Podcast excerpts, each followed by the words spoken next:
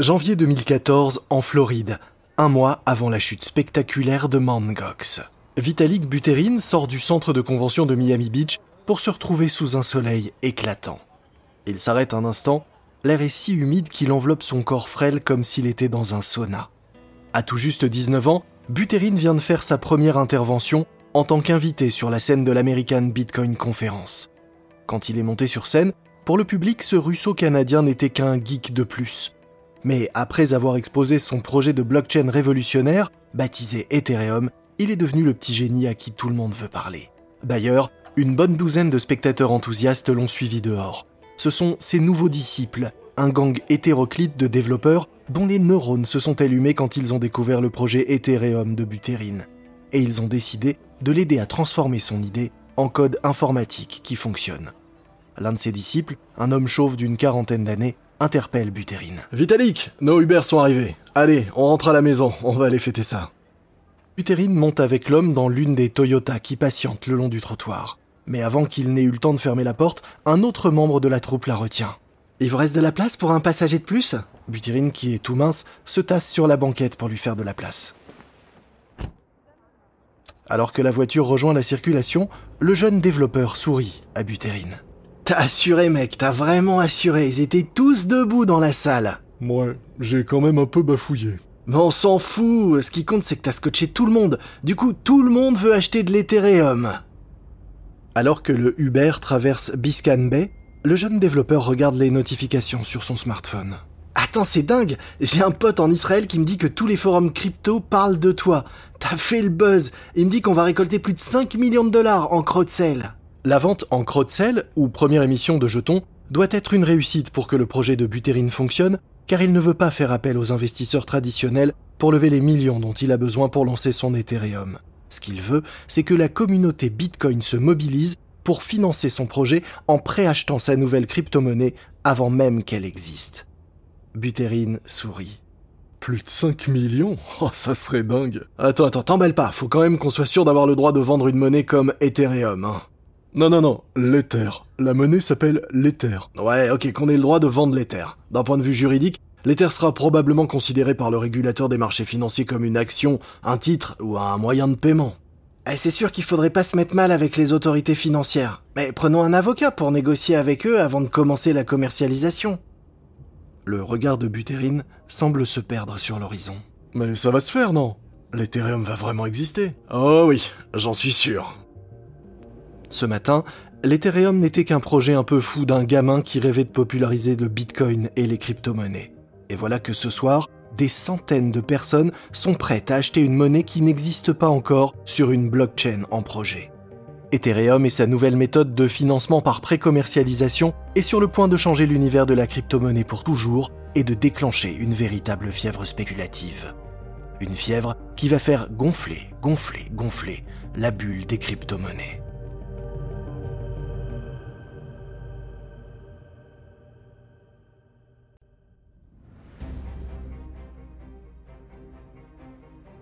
Vous écoutez Guerre de business de Wondery.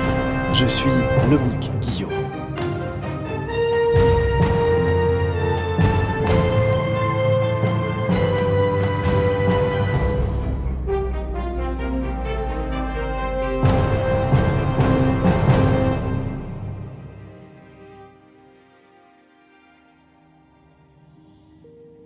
Dans le précédent épisode, les jumeaux Winklevoss sont revenus sur le devant de la scène avec leur projet Gemini. Et le PDG de Coinbase, Brian Armstrong, n'a pas réussi à convaincre les mineurs chinois de modifier la blockchain Bitcoin pour accélérer les transactions. Mais voilà qu'un nouveau buzz autour d'une nouvelle blockchain baptisée Ethereum est sur le point de tout balayer et va remettre à zéro les compteurs dans la bataille à mort que se livrent Coinbase et Gemini. Voici l'épisode 5, Ruée vers l'or.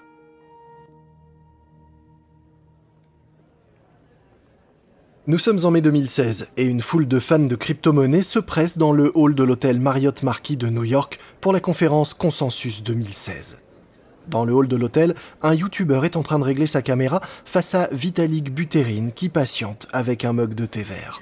Un passant photographie le jeune crypto-gourou tandis qu'il presse un citron dans son thé. Cela fait déjà deux ans et demi que Buterin a séduit les fans de Bitcoin avec son projet Ethereum. Depuis, il a levé 18 millions de dollars avec sa première émission de monnaie et il a fait d'Ethereum une réalité. Le YouTuber lance l'enregistrement. Quoi de neuf sur la planète crypto? Je suis à la conférence Consensus 2016 avec Vitalik Buterin, le créateur de l'Ethereum. Buterin salue la caméra. Depuis que je me suis mis à la crypto, j'aime mes bitcoins, j'adore mes litecoins, mais je suis pas un pro de la technique moi. Alors, est-ce que tu peux m'expliquer ce que c'est que l'Ethereum? Tout le monde dit que c'est une révolution, mais pourquoi? Buterin tourne la tête pour regarder le youtubeur en face. Sa blockchain Ethereum et sa crypto-monnaie l'Ether font effectivement beaucoup parler dans la communauté des passionnés de crypto-monnaies. Mais il a encore besoin de faire de la pédagogie, parce que les grosses plateformes d'achat et de vente de crypto, comme Coinbase ou Gemini, ne proposent pas encore l'Ether à leurs clients. Le Bitcoin est une super monnaie numérique, mais en réalité il utilise qu'une infime partie des possibilités de la blockchain. Ses fonctionnalités se limitent à l'échange de monnaie entre deux parties. Ethereum est une blockchain bien plus compliquée et bien plus puissante. Ethereum permet aussi aux utilisateurs de plugger des applis sur la blockchain, et les ordinateurs reliés à la blockchain font ensuite tourner ces applis. Attends, attends, attends, des applis comme sur mon téléphone Donc par exemple, on pourrait y brancher, je sais pas moi, Twitter? Euh, ouais, ouais. Ethereum peut effectuer n'importe quelle tâche en fait, euh, qui peut être décrite mathématiquement, comme euh, n'importe quel smartphone ou ordinateur. La différence c'est qu'avec Ethereum c'est le réseau qui fait office d'ordinateur. Donc euh, oui, Ethereum peut faire théoriquement tourner n'importe quelle application comme Twitter, Angry Birds ou même eBay. hein. Waouh ah, donc ce serait comme un super ordinateur constitué de milliers d'ordinateurs dispersés un peu partout autour du monde. Hmm, ouais, en, en quelque sorte, on, on pourrait dire ça. Mais Ethereum rend aussi plus facile la création de nouvelles crypto-monnaies. Des nouvelles monnaies? Ouais, sur Ethereum, il y a besoin que de 9 lignes de code pour créer une monnaie virtuelle, un jeton ou un token, comme Bitcoin. Et ces tokens ou jetons numériques peuvent servir à bien d'autres choses que comme monnaie. On peut s'en servir par exemple comme euh, certificat de propriété pour certains biens, comme des terrains, des cartes à collectionner, enfin n'importe quoi. Avec un, token, transférer la propriété d'un bien à quelqu'un d'autre, c'est aussi simple que d'envoyer un mail, et il reste une trace permanente de ce transfert dans la blockchain. Oh, j'hallucine. Et c'est en pensant à tout ça que t'as créé Ethereum? En fait, j'ai créé Ethereum pour faciliter ce qu'on appelle les smart contracts. Les smart contracts? Ouais, c'est des contrats intelligents. Ça veut dire que les termes même du contrat sont inscrits dans le code qui est inséré dans la blockchain Ethereum. Et ensuite, la blockchain vérifie automatiquement si les termes et conditions du contrat sont remplis ou non. Et, et quand les conditions sont remplies, eh bien le contrat est automatiquement exécuté sans avoir besoin d'un avocat, d'un tiers de confiance, enfin de n'importe qui. Euh, tiens un exemple, t'es venu ici en prenant un Uber, j'imagine. Ouais, ouais. Uber a servi d'intermédiaire pour réaliser la transaction entre toi, toi le passager et le chauffeur. En, réalité, on n'a pas besoin d'Uber pour ce type de transaction. Mais comme toi et le chauffeur vous vous connaissez pas, vous vous faites pas confiance. Alors c'est Uber qui joue le tiers de confiance. Et en échange, bah, Uber prend sa commission. Hmm, je comprends. Et alors, avec un smart contract, bah, y a plus besoin d'Uber. Une fois que tu es en relation avec le chauffeur, la blockchain, c'est elle qui joue le rôle de tiers de confiance. D'un côté, euh, le smart contract s'assure que tu as de l'argent pour payer la course, mais le chauffeur, il recevra la somme que lorsque tu seras arrivé à la bonne destination. Donc Ethereum va ubériser Uber. Ouais, ouais, ça se pourrait. En fait, toute organisation ou individu qui agit en tant que tiers de confiance dans une transaction pourrait théoriquement être remplacé demain par un smart contract. Wow, impressionnant. Mais eh, à quoi sert l'Ether? C'est la crypto-monnaie d'Ethereum, c'est ça, mais à quel moment elle intervient là-dedans? Eh ben, disons que l'Ether est à la fois la monnaie et le carburant d'Ethereum. Chaque calcul effectué par Ethereum coûte aux utilisateurs une infime quantité d'Ether. Ça fait qu'on peut pas abuser de la puissance du réseau parce que sinon euh, ça coûterait trop cher. Ok. Et est-ce que tu sais déjà combien va y avoir d'Ether en circulation en, en tout? Non, parce que contrairement au Bitcoin, il n'y a pas un nombre limité d'Ether qui pourrait être miné. Le cours de l'Ether est déterminé en fonction du nombre de personnes qui en ont besoin pour payer les tâches qu'elles souhaitent qu'Ethereum fasse. Buterin regarde sa montre. Je suis désolé là, faut que j'y aille. Ok, ok. Mais pour conclure, euh, est-ce qu'on peut dire qu'Ethereum et l'Ether vont carrément changer le monde? Bah en fait ça, j'en sais rien. Ethereum c'est juste un outil. Tout va dépendre de la façon dont les gens vont l'utiliser. Alors changer le monde, ça dépend pas de moi. Les jumeaux Winklevoss, eux, espèrent bien que l'Ether va changer leur monde. Ils cherchent en effet un moyen pour que leur plateforme Gemini, lancée six mois plus tôt, rattrape Coinbase. Ils vont donc ajouter l'Ether aux cryptos proposés sur leur plateforme. Gemini devient donc le tout premier site d'échange des États-Unis qui permettent d'acheter et de vendre la monnaie de Buterin. C'est un sacré bon coup. Le cours de l'Ether monte en flèche. Il est passé de 1,25$ à plus de 12 dollars en seulement 9 mois. Et tous ceux qui veulent acheter de l'Ether se précipitent donc sur Gemini. Rapidement, Gemini gagne non seulement un nombre important de nouveaux utilisateurs, mais engrange surtout beaucoup, beaucoup d'argent grâce aux commissions que prend la plateforme sur chaque vente ou achat de crypto. Mais tandis que Gemini décolle grâce à l'Ether, Coinbase fait du surplace. Mai 2016 dans les bureaux de Coinbase à San Francisco. Fred Ersam, le cofondateur de la plateforme, fait les 100 pas dans une salle de réunion, fulminant devant ses collaborateurs assis autour de la table. Ethereum est ce qui se fait de mieux en ce moment? Passer de Bitcoin à Ethereum serait comme de passer d'une pauvre calculatrice à un super ordinateur. Autour de la table, les employés acquiescent. Dès que Vitalik Buterin est venu leur présenter sa blockchain Ethereum et sa crypto-monnaie l'Ether, ils ont tous été immédiatement convertis. Ils veulent que Coinbase permette à ses clients d'acheter et de vendre de l'Ether. Mais il y a un problème, et il est juste là dans la pièce. C'est le PDG de Coinbase, Brian Armstrong. Tandis qu'Ersam égrène ses arguments, Armstrong écoute sans laisser paraître la moindre émotion. Tout en continuant à maugréer, Ersam tape du poing dans la paume de sa main. Ethereum est à l'avant-garde maintenant. On doit proposer l'Ether sur notre plateforme. Et Armstrong l'interrompt. Bitcoin a fait ses preuves, pas Ethereum. oui, mais la valorisation totale de l'Ether est passée de 0 à 1 milliard de dollars en 9 mois. T'as besoin de quoi en plus? Ouais, sauf que rien ne dit que l'euphorie va pas finir par retomber. Eh bien, qu'on l'intègre à la plateforme, et s'il décroche, euh, on le débranchera. Ouais, et côté sécurité, si ça se trouve, Ethereum présente des failles ou des brèches qu'on ne connaît pas encore. Ersam arrête de tourner en rond et se plante face à Armstrong. tu sais à qui tu me fais penser quand t'es comme ça? Non, à qui? À Steve Ballmer, qui a pas voulu de l'iPhone chez Microsoft. On arrive déjà trop tard dans la course là. Toutes les autres plateformes proposent déjà l'Ether, même Gemini. Non, si on propose pas l'Ether, eh bien nos clients iront l'acheter ailleurs. C'est simple pourtant. Tout le monde regarde Armstrong. Ils veulent tous la même chose ici, mais la décision lui revient, à lui. Or, Armstrong a jusqu'ici toujours refusé que Coinbase ne s'ouvre à d'autres cryptos que le Bitcoin. Mais Armstrong sait aussi que l'Ether est différent. Ce n'est pas juste une monnaie de plus, c'est le carburant qui fait tourner le réseau Ethereum. De plus, il ne peut pas laisser la concurrence le distancer. Ok, ajoutons donc l'Ether. Ouais. Ersam lève les bras en l'air en signe de victoire tandis que l'équipe applaudit. Ouais, je savais que tu finirais par entendre raison. On va le faire. On va le faire vite et on va tout déchirer. En juillet 2016, Coinbase ajoute donc l'Ether aux cryptos disponibles sur sa plateforme. En octobre, plus d'un million de nouveaux utilisateurs se sont inscrits sur Coinbase pour vendre et acheter des crypto-monnaies, portant le nombre total d'utilisateurs à 4,7 millions. C'est un sacré boost, mais Gemini, le site des frères Winklevoss, continue de gagner du terrain. Inquiet, Armstrong demande à ses équipes de sortir la grosse artillerie pour battre Gemini. Mais alors qu'il se concentre sur son concurrent new-yorkais, une nouvelle menace est sur le point d'émerger de l'autre côté du Pacifique. Printemps 2017 à Chengdu, en Chine. Dans une immense salle de restaurant, 500 entrepreneurs du monde de la crypto-monnaie partagent une fondue chinoise. Ils ont été réunis et invités par Chandler Guo, le patron d'une des plus grandes entreprises de minage de Bitcoin au monde. Ce dernier salue ses invités tout en se faufilant en direction du buffet où se trouvent les sauces.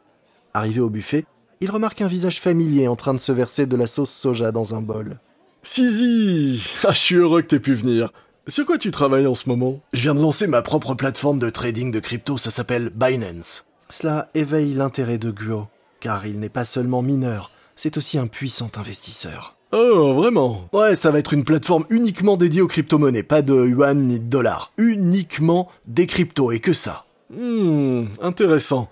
Et du coup, pas besoin d'ouvrir un compte en banque pour monter un business comme ça. Exactement. Binance aura sa propre existence indépendamment de tout le système financier classique. Guo attrape l'huile de ses âmes. Et comment tu comptes financer tout ça? En faisant appel à un des investisseurs, je pense. Fais plutôt une ICO. Une ICO pour Initial Coin Offering ou première émission de jetons est la dernière mode en matière de crypto.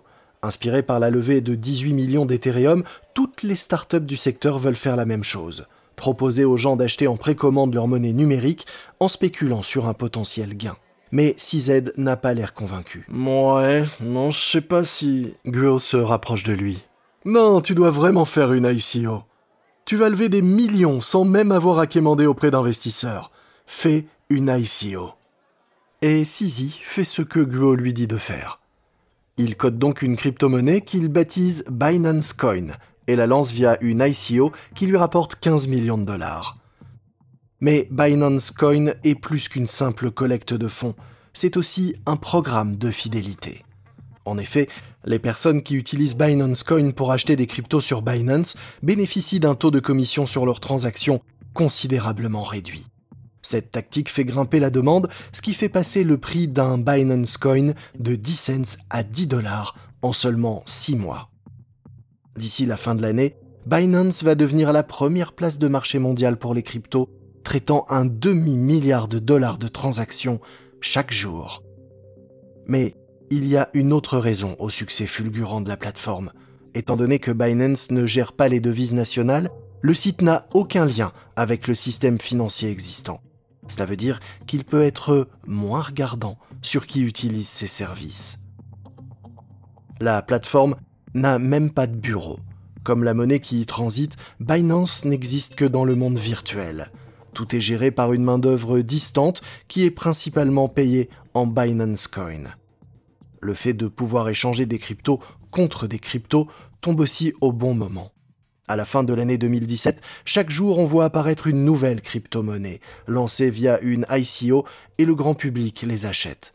Ces levées de fonds représentent des millions, des dizaines de millions, parfois même des centaines de millions. Bientôt, il y a des crypto-monnaies pour absolument tout. Des dentistes qui veulent échanger les données de patients aux personnes qui veulent acheter des droits de forage sur les astéroïdes. Et le prix de bon nombre de ces devises s'envole. Dans le monde entier, on assiste à une véritable ruée vers l'or virtuel. Dans leur late show à la télé, les humoristes Ronnie Cheng et John Oliver se moquent de ce phénomène. Il existe maintenant plus de 1500 crypto-monnaies que vous pouvez acheter avec des noms tels que Titcoin, Trumpcoin, JesusCoin, InsaneCoin, Electroneum, Vax, Particle, Deeponion, Snovio, Pluton, Newbits et Clams. Cette liste semble dingue. Impossible de savoir lesquelles sont vraies et lesquelles sont inventées. D'autant qu'en fait, elles existent toutes.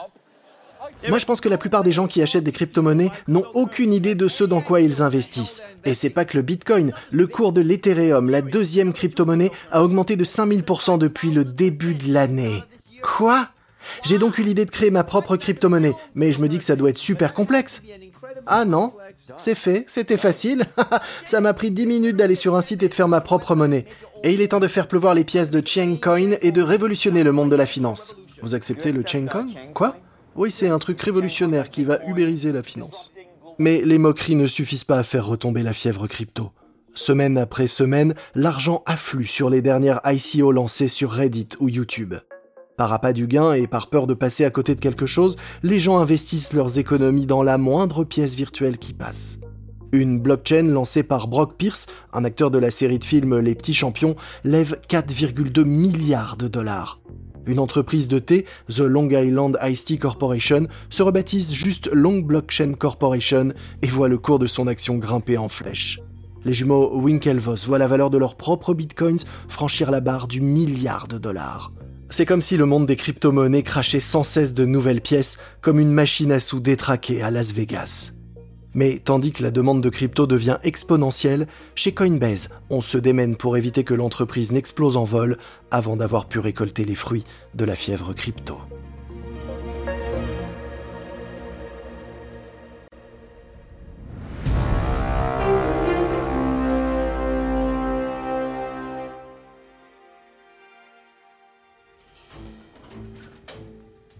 Décembre 2017, au siège de Coinbase, à San Francisco. Le PDG Brian Armstrong sort de l'ascenseur et découvre une scène de chaos. Des salariés courent dans tous les sens, d'autres sont assis dans des coins par terre tapant frénétiquement sur leurs ordinateurs portables. Sur des écrans au mur s'affichent en direct des courbes et des données sur le cours des différentes crypto-monnaies et les volumes de transactions. Mais Armstrong ne semble pas étonné. Ça fait plusieurs semaines que ça se passe comme ça chez Coinbase. Au début de l'année 2017, Coinbase comptait 1,5 million d'utilisateurs. Aujourd'hui, la plateforme revendique 20 millions d'utilisateurs et 100 000 nouveaux de plus s'inscrivent chaque jour. Alors qu'il se dirige vers son bureau, Armstrong croise l'un de ses managers. Salut Brian, t'as vu les chiffres du jour? On vient de battre un nouveau record, 4 milliards de dollars Armstrong tape dans la main de son collaborateur et poursuit sa route vers son bureau. Mais un assistant le rattrape. J'ai quelques infos pour vous ce matin. Le Bitcoin vaut désormais la même chose qu'une livre d'or. Les frais de traitement des paiements des mineurs de Bitcoin sont à nouveau en hausse et il est désormais moins cher d'envoyer de l'argent via Western Union. Merci. Armstrong remarque que son responsable informatique et celui de la formation sont en pleine conversation. Ils sont même en train de s'engueuler devant une salle de réunion. Nous avons absolument besoin de cette salle. Et moi j'ai 40 nouvelles recrues à accueillir et à former ce matin. On a besoin qu'ils soient prêts à travailler pour qu'ils puissent traiter les plaintes des clients causées par les défaillances de votre équipe. Le responsable de la formation interpelle Armstrong. Brian, je suis en plein process de recrutement. Il refuse de me laisser cette salle. Tu peux lui dire d'aller voir ailleurs si j'y suis et de me laisser la place? Armstrong se tourne vers son responsable informatique. Et pourquoi est-ce que t'as besoin de cette salle? Le site arrête pas de planter avec toutes les vagues de nouvelles connexions qui arrivent. Mon équipe a besoin de se poser quelque part pour préparer un plan de bataille et régler ça. Armstrong se retourne vers le responsable de la formation. Laisse-lui la salle. Mais où est-ce que je vais aller former les nouveaux venus, moi? J'en sais rien, prends la salle de jeu. De toute façon, plus personne a le temps de jouer en ce moment. Et Armstrong continue son chemin. Il voit le nouveau responsable de l'exploitation, envoyé par le conseil d'administration de l'entreprise, qui se dirige vers lui. Brian, j'ai ouvert le capot pour regarder à l'intérieur et honnêtement là, je suis choqué. On utilise une techno grand public qui est pas du tout adaptée pour gérer tel volume de transactions. Notre système peut cracher à tout moment. C'est une bombe à retardement, ce truc. Non, je te dis, faut régler ça et tout de suite. Des boîtes ont fermé pour moins que ça. Non, non, non, on est dans l'œil du cyclone en ce moment. Si on commence à toucher à un truc, là, ça pourrait faire tout planter. On doit d'abord laisser passer la tempête. Sur ce, Armstrong tourne les talons. Il est presque arrivé à son bureau quand un autre employé vient vers lui. Brian, j'ai découvert pourquoi les cartes de crédit Bank of America ne fonctionnent pas sur le site. Dis-moi. En fait, le problème vient pas de chez nous. Les banques s'inquiètent du nombre de personnes qui utilisent leurs cartes de crédit pour acheter des crypto-monnaies et elles ont donc interdit à leurs clients d'acheter des cryptos à, crédit. Armstrong fronce les sourcils. La banque JP Morgan Chase a fait la même chose la semaine dernière. C'est une mauvaise nouvelle, mais il n'a pas le temps de s'occuper de ça tout de suite car tout ce qui compte, c'est de sortir de cette ruée vers les cryptos intacte. Coinbase est désormais une licorne, une start-up valorisée à plus d'un milliard de dollars. L'idée d'Armstrong de présenter Coinbase comme l'endroit le plus sûr pour acheter des crypto-monnaies a porté ses fruits. Des millions d'Américains investissent dans les crypto-monnaies pour la première fois et la majorité d'entre eux le font via Coinbase il ne se sent plus menacé non plus par les jumeaux Winklevoss et leur plateforme Gemini. Tout le défi pour Coinbase, c'est de réussir à grandir pour pouvoir répondre à la demande de millions de nouveaux clients sans s'effondrer en route. Mais tandis que Coinbase essaye de résister à l'afflux d'acheteurs, à quelques kilomètres au sud de San Francisco, une autre licorne technologique lorgne avec envie sur son succès. Décembre 2017 à Palo Alto, en Californie. Baiju Bat traverse l'open space où est rassemblée une grande partie du personnel. Écoutez tous, arrêtez ce que vous êtes en train de faire et venez, réunion d'équipe. Bat est le cofondateur du site Robinhood, la licorne à 1 milliard qui bouscule le monde du trading en permettant d'acheter des actions sans frais ni commission. Une appli qui a fait du trading un jeu, ou presque. La centaine d'employés de Robinhood s'entassent dans la salle de réunion de l'entreprise. En rentrant, il découvre une image du dieu solaire grec Hélios projetée sur l'écran. Sous l'image, on peut lire les mots Don't sleep, ne dormez pas, et une date, le 31 janvier. Bat se passe la main dans les cheveux avant de prendre la parole. Aujourd'hui, le cours du Bitcoin a atteint 17 000 dollars par pièce. Il a commencé l'année à 1000 dollars. La semaine dernière, l'application Coinbase s'est retrouvée un moment en tête des téléchargements sur l'App Store. Et vous savez à combien notre appli était classée, elle? 194e. Bat commence à arpenter la pièce.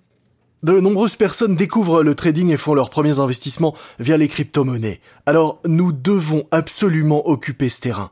J'ai toujours pensé que nous devrions ajouter le Bitcoin dans nos offres de trading un jour ou l'autre. Eh bien, Il s'avère que ce jour aurait dû être hier. Alors on va introduire le Bitcoin sur Robinhood et avant le 31 janvier. Il y a comme une vague d'inquiétude dans la salle. Le 31 janvier, c'est dans quoi? Cette semaine Et les vacances approchent à grands pas. Oui, je sais, ce sera un sprint de développement difficile, mais tant que ça sera pas fait, gardez ça en tête. Ne dormez pas. Poussés par la spectaculaire percée de Coinbase, les équipes de Robinhood se mettent immédiatement au travail. Et le 25 janvier, six jours avant la date limite, Robinhood ajoute le Bitcoin et l'Ether à sa plateforme de trading. La première semaine, un million de nouveaux utilisateurs s'inscrivent sur l'appli pour vendre et acheter des cryptos. Robinhood a beau être le dernier arrivé sur la blockchain, il espère bien lui aussi rattraper Coinbase. Mais Robinhood arrive un peu tard à la fête, et celle-ci est presque finie. Ces douze derniers mois, le cours des crypto-monnaies a atteint des sommets, mais après être monté si haut, plus dur sera la chute.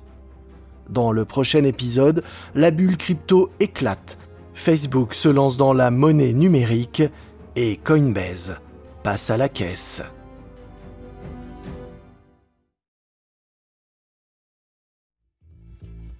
Vous venez d'écouter le cinquième épisode de Guerre de Business, la guerre des crypto-monnaies de Wandery. Une remarque à propos des dialogues entendus dans cet épisode, il s'agit de reconstitution car dans la plupart des cas, nous ne pouvons pas savoir, évidemment, ce qui s'est dit exactement. Mais sachez que ces scènes se basent sur un travail très complet de documentation. Je suis Lomik Guillot. Ce programme a été enregistré en version originale par David Brown. Tristan Donovan est l'auteur de cet épisode. Karen Lowe est notre productrice et rédactrice en chef.